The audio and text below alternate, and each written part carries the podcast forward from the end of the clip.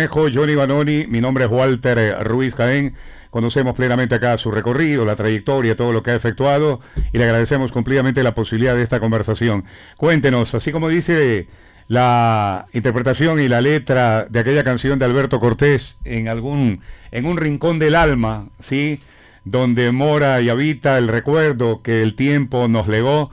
Eh, ¿Cómo mora y habita su vínculo? Su nexo, su cercanía permanente con todo lo que significó el Ecuador para con usted, profesor Suárez, y sobre todo en esta instancia que tiene que ver llegar con Costa Rica a la cita de Qatar. Una gran tarde, ¿cómo le va? Allá y que ya sé y soy consciente de que eh, me recuerdan con mucho cariño, así como yo lo, lo hago.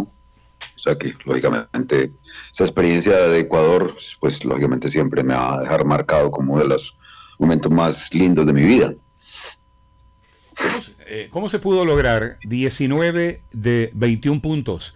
Eh, conforme iba sumando, profesor Suárez, a cada rato iba viendo la tabla, sus asistentes, de los cuales usted ha tenido generosas expresiones para toda su unidad técnica, todo su cuerpo técnico. y lo digo porque vi la, vi la entrevista que la chiquilina de la revista Semana le hizo por ahí 24, 48 horas después de la clasificación, y usted habla eh, de las enormes bondades de quien lo acompaña, literalmente. Iban viendo en el día a día eh, qué partido les tocaba, cómo les correspondía y realmente que obtener tres puntos más, tres puntos más, tres puntos más.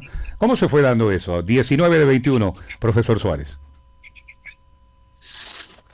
Bueno, con muchos ingredientes, eh, porque eso no va solamente en que haya un resultado positivo en un partido, sino bajo qué situaciones y va mucho lo emocional y el grupo en ese sentido creo que siempre estuvo claro que debía luchar palmo a palmo cada situación que se presentara eh, en cada partido. Había una, primero un convencimiento y había mucha unión, mucha buena sinergia del grupo. Después, en grandes tales como la, el respaldo del presidente de la federación para hacer las cosas, para dejarnos trabajar. El sacrificio de los clubes para parar el campeonato, para ayudarnos a que tuviéramos una mejor preparación, eh, una dinámica de trabajo bastante buena por parte de los jugadores en cada entrenamiento.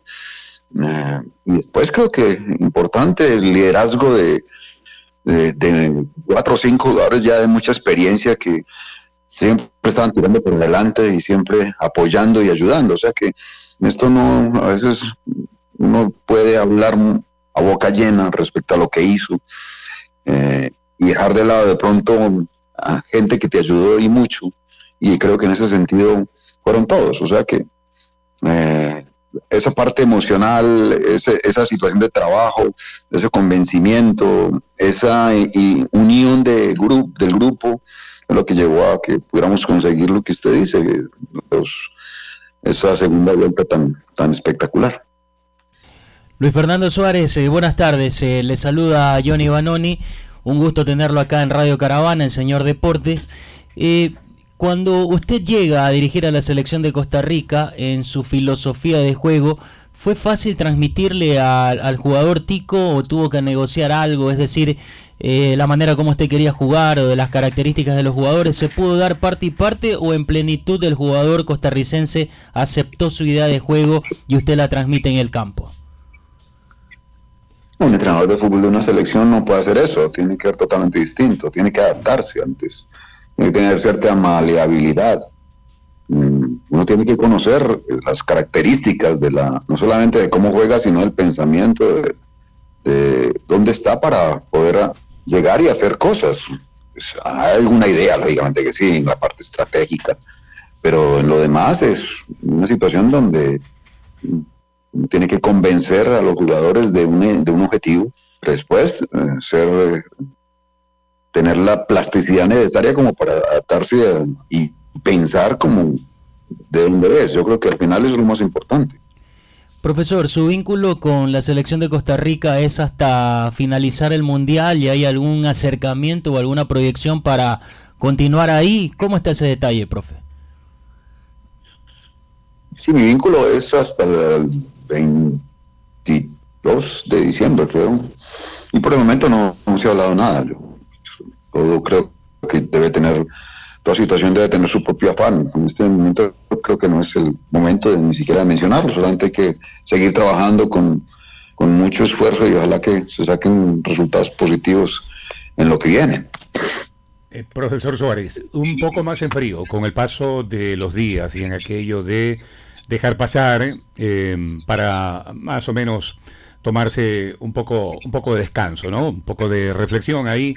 Es lo que ha ocurrido también con otros entrenadores en similares circunstancias como las que se encuentra usted, pero moldeando y viendo las características de los rivales que le tocarán en la Copa del Mundo, a, eh, aceitando al equipo, aceitando, afinándolo con cuántos cotejos y que, con qué tipo de rivales aspira usted a enfrentarse en términos de partidos de preparación de cara a la cita mundialista. ¿Con cuántos pretende llegar?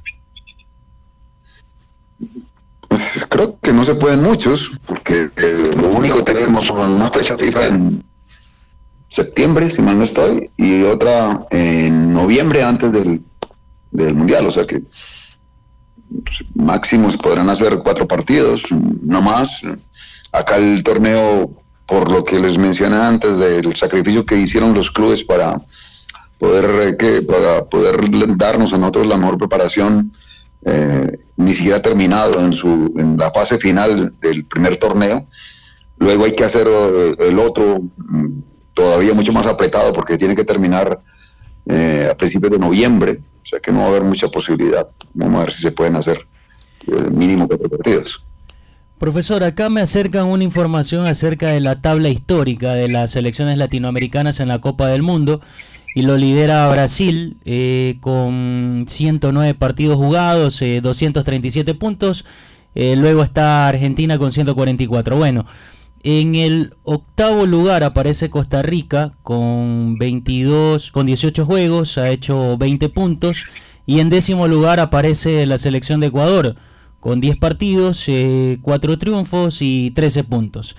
De, en este top 10 de las selecciones latinoamericanas aparecen dos selecciones que usted eh, las ha podido llevar al Mundial. Eh, ¿Qué le refleja aquello de que obviamente usted aparece en historia y que forma parte de esto al clasificar nuevamente a una Copa del Mundo con una selección distinta? Oh, satisfacción, pues yo creo que sí, porque eh, el hacerlo por tercera vez, eh, creo que ya es una situación donde uno, pues, lógicamente ha mostrado que de alguna manera tiene conocimiento sobre esto. O sea que mm, me siento muy orgulloso, primero, de que haber respondido a, la exigencia que se dio primero con Ecuador, después con Honduras y ahora con Costa Rica.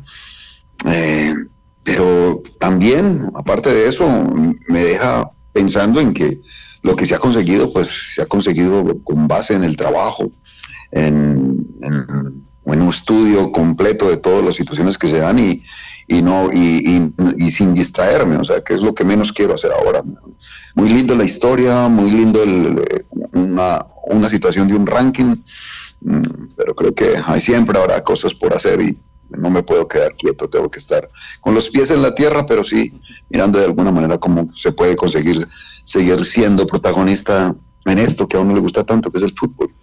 Eh, profe, acá en esta programación nosotros recordamos mucho la historia y hemos coincidido con Walter, con Jimmy Cornejo. Eh, recordábamos el miércoles 15 de junio de este año 2022 que en una fecha igual, pero en el año 2006 Ecuador conseguía por primera vez su clasificación a octavos de final de un mundial. Ese día justamente eh, Ecuador goleó 3 a 0 a Costa Rica, que ahora usted dirige y usted estaba obviamente eh, como timonel de Ecuador. En una selección que uno la verdad se, se la recita de, memoria, Mora, Ulises, Iván, Espinosa, Neisser, Edwin Tenorio, eh, segundo Alejandro Castillo, Antonio Valencia, Méndez, eh, Carlos Tenorio y Agustín Delgado donde hubo una celebración importante de Jaime Iván Cabies en ese tercer gol con ponernos la máscara. La verdad es que uno se le pone la piel de gallina cuando recuerda esto y, ese día estuve, no solamente, sino que me puse a ver el partido completito en YouTube y uno revive esas emociones. Eh, ¿Qué recuerdos se nos puede dar, aparte de todo esto de lo que uno pudo ver del partido, de ese día cuando Ecuador clasificó por primera vez a octavos de final de un mundial? Mm, bueno, que no lo merecíamos Incluso creo que un poco cuando se llegó al Mundial hubo también como una sensación de, de crítica grande porque el equipo no conseguía resultados positivos en, los, partidos amistosos. Pero creo, y, ahí es donde está como que la clave, los jugadores sabían para dónde iban y qué querían. Ah, había esa claridad en el objetivo y después cada partido lo jugaron a morir. Me parece que lo más importante es que ellos eran conscientes de que podían hacerlo. Y eso creo que es vital. Cuando uno ya se la cree, ya después tiene que mostrar sus condiciones, lógicamente que sí. Pero en los dos partidos que enfrentamos, cuando el primero contra Polonia y el segundo contra Costa Rica, hubo dominio total del juego por parte nuestro. todos los duelos se ganaban, casi todos tampoco, no puedo ser tan, tan generoso, pero me parece que había una, disposición anímica y una disposición eh, mental muy grande para poderlo lograr, o sea que merecido, básicamente lo que la palabra es que no lo merecíamos. Mm, siendo predictivos, y es una tarea y una gestión que cada entrenador debe tener en el día a día, profesor Suárez, ¿usted cómo visualiza lo de la cita de la Copa del Mundo en términos de bloques, de bloques de carácter continental, probablemente? tomando en consideración que se va a ensanchar eso de 32 a 48 a 48 equipos para la siguiente Copa del Mundo. ¿Qué Copa del Mundo, qué mundial podríamos estar viendo en Qatar? Si es por bloques, si es por selecciones o por favoritismos, favoritismos desde ya que puedan estar apareciendo realmente, profesor Suárez. ¿ah? Siempre va a ser los mismos, que es lógico que se presenten como los lógicos favoritos. Mm, por acá, por estos lados, debe ser lógicamente Argentina y Brasil los primeros llamados a, a, decir pueden ser campeones, los de Europa también, los que siempre hemos mencionado. Eh, sorpresas, pues lógicamente siempre se dan. Eh, por la parte de completar puede ser eh, Canadá que está jugando bastante bien, es un equipo interesantísimo en su fútbol, en su juego. Mm, bueno, dentro de lo que uno siempre pensará con el deseo y también con la capacidad es que Ecuador llegue a una ronda mayor, lo puede hacer, tiene con qué, tiene equipo para hacerlo. Eh, bueno, Uruguay está jugando bastante bien, me gustó el partido que hicieron con México hace poco, eh, pareció muy interesante la propuesta que estaban haciendo y me gustó bastante. por el lado de Sudamérica me parece que vamos a estar siempre bien representados, eh, pero no cambia mucho respecto a lo que anteriormente se ha presentado.